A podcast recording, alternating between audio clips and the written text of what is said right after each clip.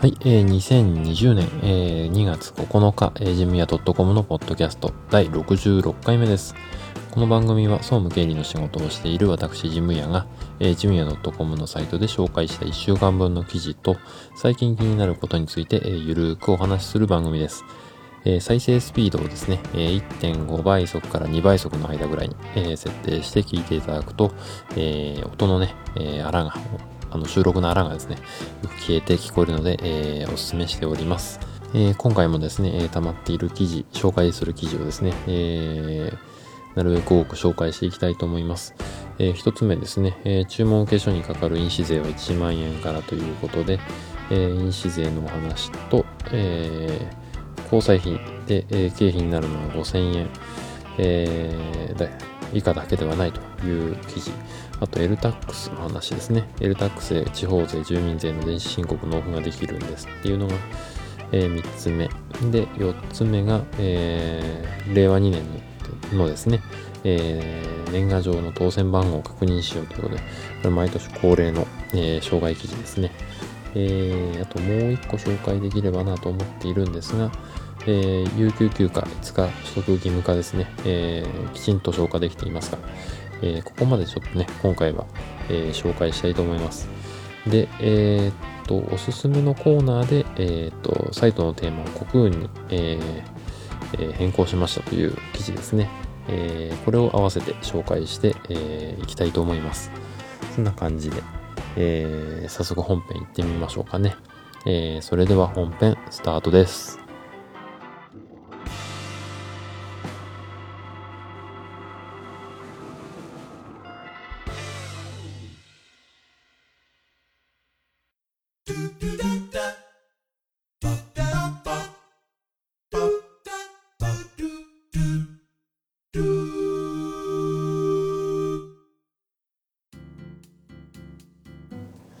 え、本編一つ目の記事の紹介ですね。えー、っと、注文受け書にかかる印紙税は1万円からということでね、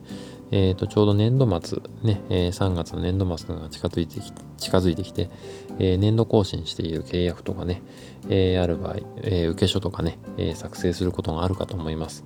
え、そんな時にね、えー、印紙を貼らなきゃいけないということでね、えー、初めて業務担当する方は、注文受け書にあの印紙を貼るっていうことをまず知らないので、えー、そういったところからね、えー、覚えていきましょうということですね。え領収書と同じように、あの、え印紙を貼ら貼らなきゃいけないですね。で、受け書っていうのは、えっと、まあ、えっと、サイトの中でも紹介していますが、えー契約契約書ほど重要ではないけれど、請負契約で業務を行うと、え、いった場合に使われるということですね。えー、よく多いの、あるのが、えーと、民間の会社が、えー、行政のですね、えー、観光庁の、え、仕事を請け負うときに、え、使うということが多いです。そういう時に使うことが多いということですね。え、っと、請負って聞くとね、あの、建設業などをイメージしますが、え、ー、と、機械の保守点検とかね、あと、警備とか、清掃とか、えー、そういったようなメンテナンスですね、そういう業務も、えー、含まれます。えっと、国税庁のホームページでは、えー、請負について、えー、こんな風に説明してますね。えー、請負とは当事者の一方がある仕事の完成を訳し、えー、相手が、相手方がこれを、これにえー、報酬を支払うことを約束することによって成立する契約を言いますと。えー、ちょっとカミカミで聞き取りにくいですが、えー、まあ、一方が、あの、仕事の完成を、えこれをやってねってお願いして、したときに、えっと、相手方が、えちゃんとこれを、え払いますよと、えこれに対して、えいくらの報酬を払いますよっていう、え約束するという時に使われるということですね。で、えー、その時には印紙が必要ですということです。で、2020年の1月現在、今2月になってますが、えー、変わってないですね。1万円以上の契約から、2000、2200円の印紙が必要になります。えー、次が100万円を超えると、えー、400円ですね。えー、また200万円を超えると、えー、1000円ということになります。こういうところでね、あのえー、差がこうあるんだよっていうのがね、え契約金額によって差があるよということで、え覚えておくといいかと思います。いざという時はね、また国税庁のホームページ調べればいいので、え対応ができると思います。で、えーと、注文受け書でもあの印紙が不要になる場合っていうのもあります。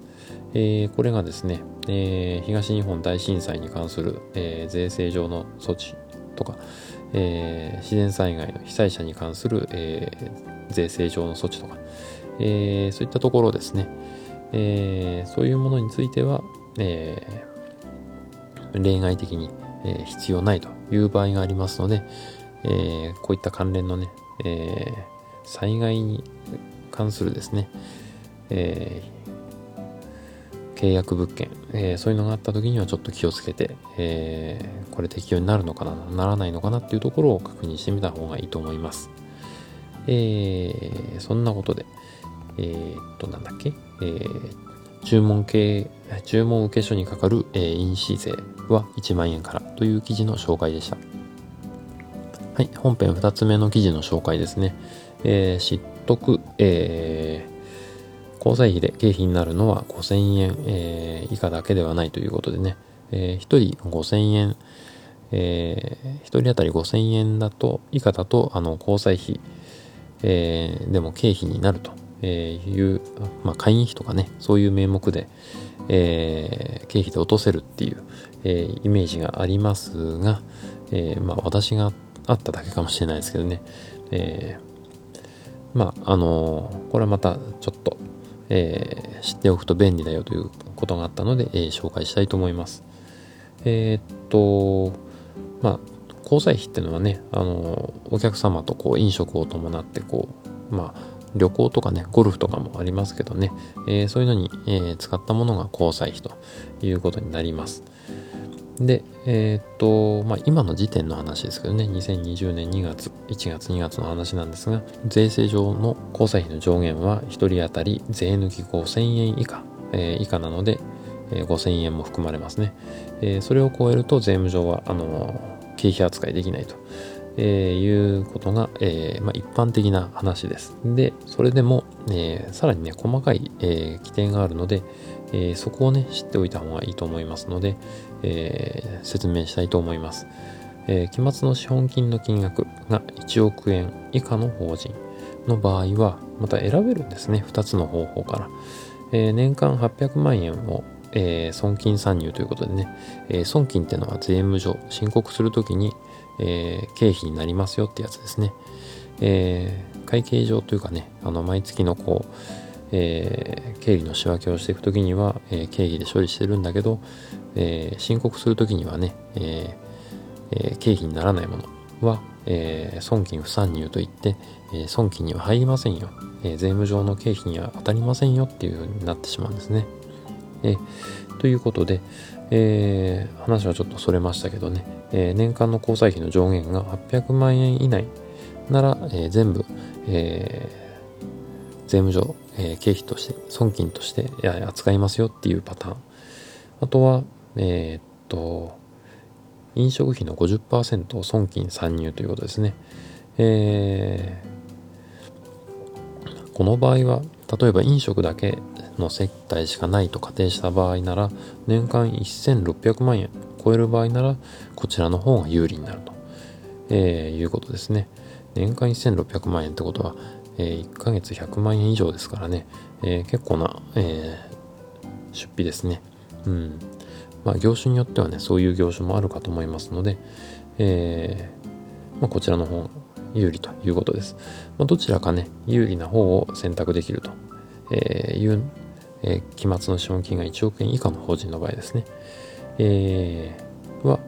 えー、50%を損金参入にする飲食費の、えー、50%を損金参入にするか年間800万円を損金参入するかこれが選べるということです。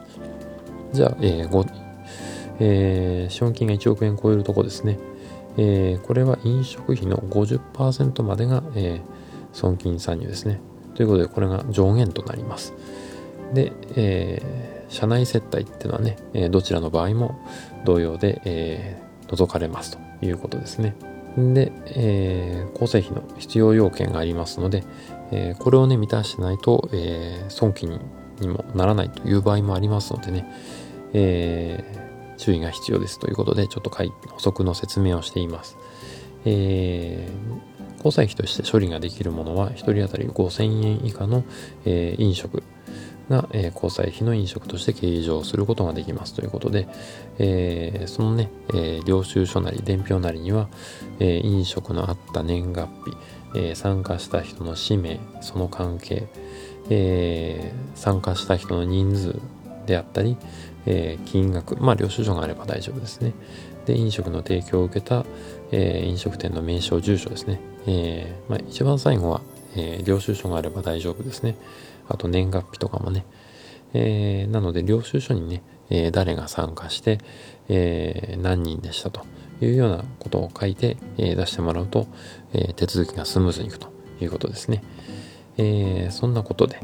え、簡単ですが、え、交際費で経費になるのは5000円以下だけではないという記事の紹介でした。はい、えー、本編3つ目の記事の紹介ですね。えー、エルタックスで、地方税、住民税の、えー、電子申告納付ができるんですということで、えー、エルタックス、えー、聞いたこと、えー、ある方ない方、まあ、様々だと思いますが、えー、エルタックスってのはね、えー、地方税の共通納税システムのことですね。えー、e-tax がね、あのー、なんだ、確定申告とかね、ああいう時に使われる、えー、税金の、えー、仕組みなんですが、えー、それの地方税版っていうことですかね、えー、そういう表現の方が分かりやすいと思います。ということで、えー、っと、LTAX、えーま、都道府県のね、えー、に関する、えー、地方税の、えー、電子手続き納付ができるシステムなんですが、えー、ちょうど1月タイムリーだったので、えー、お話しすると、焼却税、焼却資産のね、えー、申告です。えー、普通はね、あの、郵便で、えー、それぞれの市町村からね、資産の明細が登録してある資産の明細が届いて、えー、増減を書いて送ってくださいねっていうものがありますが、えー、これね、割と手書きなんでね、間違えたとかね、えー、書き直すとか、そういうことをしてると時間がかかります。えー、まあ、そういったことがね、あの手書きの煩わしさがなくなるということですね。えー、で、まあ、電子申告ができますよということです。で、あとは、えー、従業員のね、えー、多いところ、特にあのいろんな市町村から、えー、従業員を受け入れてるところ、住民票を変えてないとかね、えー、そういう場合は、あの住民税の移動届とかね、一括徴収の届けとか、普通徴収への切り替えとか、えー、あとは、えー、都道府県民税の申告納付、こういうのもね、えー、できるということです。えー、サイトの中でね、えー、LTAX でできることっていうのを抜粋して紹介してますので、えー、見ていただくといいかなと思います。で、えー、LTAX の始め方についても、えー、ホームページの中で紹介していますので、えー、LTAX のね、ポータルサイトのリンク貼ってありますので、えー、ご確認いただきたいなと思います。まあ、ね、あの、新しいことちょっと始めてみようかなって思ってる方とかね、えー、いたらちょっと検討してみてください。えー、やってみるとね、割と便利なものです。えー、ということで、えー、LTAX で、えー、地方税、住民税の電子申告納付ができるんですという記事の紹介でした。はい、えー、本編4つ目の記事の紹介ですね。えー、令和2年、えー、2020年ですね、えー、の年賀状当選番号を確認しようということで、えー、もう、あの、お年玉月、えー、年賀はがきの抽選が終わってます。えー、もうね、えー、全部番号を確認したよっていう方もいらっしゃると思いますけどね、えー、家のやつは結構ね、確認するんですけど、会社に届いた年賀状の確認ってのはあんまりしないっていうのが多いんじゃないかなと思って毎年これを記事にしています。えー、で、あのー、会社にね、届いたもの、えー、を確認しようというのはですね、最近あの、えー、っと、一等のね、当選するもの、商品がですね、えー、結構いいものが当たるようになってます。えー、確認しておかない手はないなということで、えまあ、紹介しています。え今回はね、東京オリンピックがあるということで、えペアチケット、オリンピックのね、え当たるということになっています。で、えー、年賀状ね、2020年の年賀状は、えー、なんだっけな、東京オリンピックの限定の年賀状、えー、寄付金付きの年賀状っていうのがね、えー、最初にあったんですが、えー、人気ですぐ売り切れてしまいました。えー、このね、えー、年賀状の場合は、えー、当選番号、この年賀状に限っては、この当選番号がに選ばれると。っていうか、この番号で当たるとですね、えー、開会式、閉会式のペアチケットと、えー、旅行券付きですね、えー、が当たるということですね。ただこの、えー、東京オリンピックの寄付金付きの、えー、年賀はがきじゃない普通の年賀状の場合、えー、その場合は、えー、競技観戦ペアチケットということになります。なので、開会式と閉会式が、えー、当たるのは、えー、東京オリンピックの寄付金付きの年賀状だけということですね。えー、なので、そこがね、注意が必要です。で、あとはですね、えー、1等現金30万円。えー、これも魅力的ですね。えー、あとは電子マネー31万円分。これが1等です。えー、電子マネーは1万円多いんですね。えーこれもね、活用してみた方がいいなと思いますね。30万円大きいですからね。えー、ぜひぜひ、あの、会社に届いてるね、年賀状、まだチェックしてないという方がいたら確認してみてください。あとは、ふるさと小包、えー、お年玉、切手シートということで、えー、はがきサイズのものを送送るものと、えー、封筒サイズのもの、えー、84円と62円ですかね。えーの、えー、切手シートということですね。えー、になります。うーんと、まあ、切手シートね、なんか昔はなんか使えないっていうイメージがありましたけど、えー、切手シートね、ちゃんと使えます。えー、今63円か。ごめんなさいね。切手は、えー、63円の切手と84円の切手か。えー、が使えます。えー、なのでね、えー、まあ、変えておくと、まあ、何かすぐに出さなきゃいけない郵便とかね、えー、何かのプレゼントの応募とかね、そういうのがしやすくなりますのでね、えー、当たってたらね、買いに行きましょうということです。えー、そんなことで、えー、よくわしょ。なんて記事だっけ？えー、令和2年、えー、年賀状当選番号を確認しようという記事の紹介でした。はい、本編5つ目の記事の紹介です。えー、有給休暇、えー、5日取得義務化、えー、きちんと消化できていますかということで、えー、去年のね、えー、2019年の4月から、えー、有給休暇年5日以上の取得義務ということでね、えー、始まりました。えー、年10日以上の、えー、有給休暇が付与される労働者については、えー、4月以降ですけどね、去年の4月以降に年10日以上の有給休暇が付与された人は、えー、5日は必ず取らなきゃいけないよというのが、えー、義務化されたということですね。えー、最初はね、導入当時はこう、いろいろ、うん、どうするんだ、どうやって管理するんだとかね、えー、うちは、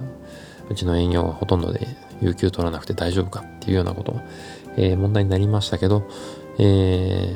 ー、しばらく経ってね、えー、落ち着いてしまうと、ちゃんと取ってるのっていうのの管理がね、できてないっていうところも多いかと思います。なので、えー、そろそろね、えー、いつか取ってるかなっていうのの確認をしておいた方がいいと思います。えー、4月ね、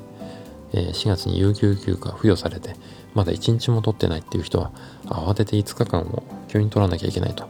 で、この年度末の忙しい時に、え、5日まとめて取られてしまうと、え、会社も大変だということになりますのでね。えー、そろそろえー、有給休暇取ってるかなっていうのの確認をして、えー、まあ、少しずつね、1日ずつ、2週間に1日とかね、そんなペースで取っていってもらうと、えー、年度末までに消化できるんじゃないかなと思います。えー、まとめてね、取るっていうのもいいんですけど、えー、業務のね、換算期ならいいかなと思いますけどね。えー、まあ、あのー、そろそろチェックの時期だということです。まあ、あの、忙しい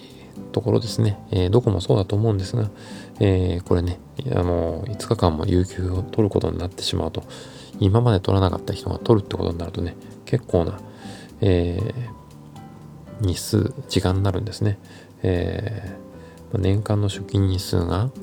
えー、245日だと仮定すると、5日間の、えー、有給、えー、取ることで年間の2%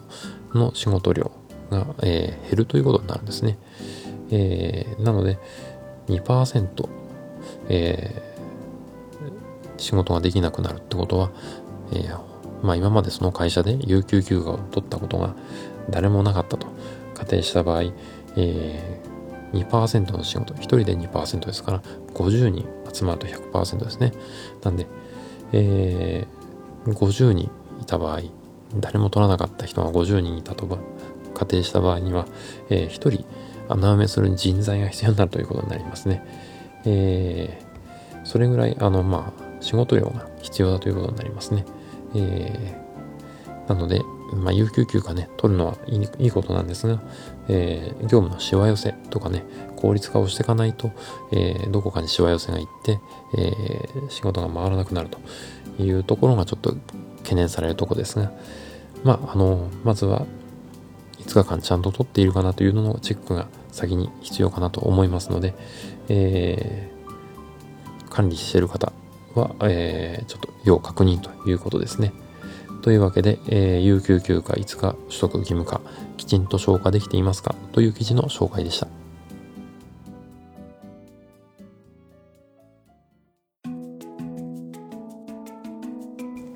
はい、えー、本編に続いておすすめのコーナーです。えー、今回のおすすめはですね、サイトのテーマ、えー、ワードプレスを使って、え、ワードプレスっていうあの、サイトをね、作るコンテンツマネジメントシステムってやつですね、え、を使って、え、やっているんですが、その、え、着せ替えとかね、え、機能とか、まあ、いろんなものを、え、管理するテーマってのがあります。え、それをね、え、無料の中でも、あの割と有名な、えー、評判のいいですね、コクーンっていうのに変えましたという記事を、えー、これはいつ上げてるんだ？えー、っと、2月かな？に上げています。えー、っとですね、えー、無料なのに機能が多くてね、えー、あと日本語対応してるのでとても使いやすいです。で、ちょっと機能がね、多すぎて、えー、初めての方は、え、面食らってしまうというようなところもあると思うんですが、え、なかなかね、え導入した時はサイトスピードも、えー、くてですね、えなかなか良かったなと思います。ちょっとね、サイトいじりすぎて、え変なところに手を出してしまってですね、えサイトが表示されないとかね、えー、いろいろトラブルはありましたけど、えー、ようやく今落ち着いてきたという感じですね。で、えー、っと、SEO 対策もできて、えー、サイトの表示方法もいろいろこう、割と自由に変えられる、えー、っていうところはね、とってもいいなと思います。えー、なるべくね、あんまりいじらないようにしようかなとは思っているんですが、まあシンプルな感じがね、えー、割といいなと思いました。で、えー、一番いいなと思ったのが、えー、っと、モバイルに対応してるんですね。で、えー、私のサイトをね、今あの、スマホなり、えー、iPad とかで見てもらうとね、わかると思うんですが、えー、そうだな、スマホで見ると、えー、っと、上のところがねオレ、オレンジ色になったりとかね、えー、テーマカラーが表示できるとかね、あとは、えー、っと、下の方に、えー、っと、こう、スワイプすると、えー、ホームとかね、検索とか、トップ、えー、サイドバーとか、そういうのの切り替えボタンが、えー、自動的に表示されるとかね、えー、こういうところはね、とっても便利、え、っと、なったかなと思います。え、これがね、あの、テーマ変えるだけで、え、入ってくるっていうのはすごくいいな、便利だなと思いましたね。え、そんなところでね、あの無料のテーマでこれだけ高機能ということで、えー、割と満足しています。えー、これからもね、いろいろちょっと手探りの状態で一つずつ機能を覚えていきたいなと思い思います。えー、そんなところかな。あ、そうだ、これ、この記事を書いたの1月の23日か。1月の末にやって、えー、まだ、えー、少しずつね、え微調整中という感じですね。で、えもしこのテーマね、あの、有料テーマもね、ちょっと考えたんですけどね、やっぱ高いなっていうところと、えー、どのテーマが一番いいのかよくまだ判断ができないというところで、えー、無料のコクにしました。えー、またね、こんなテーマの方がいいよとかね、有料テーマでこんなのがおすすめだよっていうのがあったら教えていただきたいなと思うんですが、えー、そうですね、そんな感じで、えー、コクン割といいですということで、えー、まあ、私の使い方でね、えー、よければ、あのもし質問とかあれば、あの、お答えできますので、まあ、それがね、コクーン作ってる、えー、ワイヒラさんの方に問い合わせした方が一番いいと思うんですがね、えー、そういうところもありますので、えー、また、えー、なんかね、この、このコクーン通じてお話とかいただいてもいいかなと思います。えー、そんなことで、えー、おすすめのコーナーは、えー、ワードプレスの、えー、テーマ、コクーンについてでした。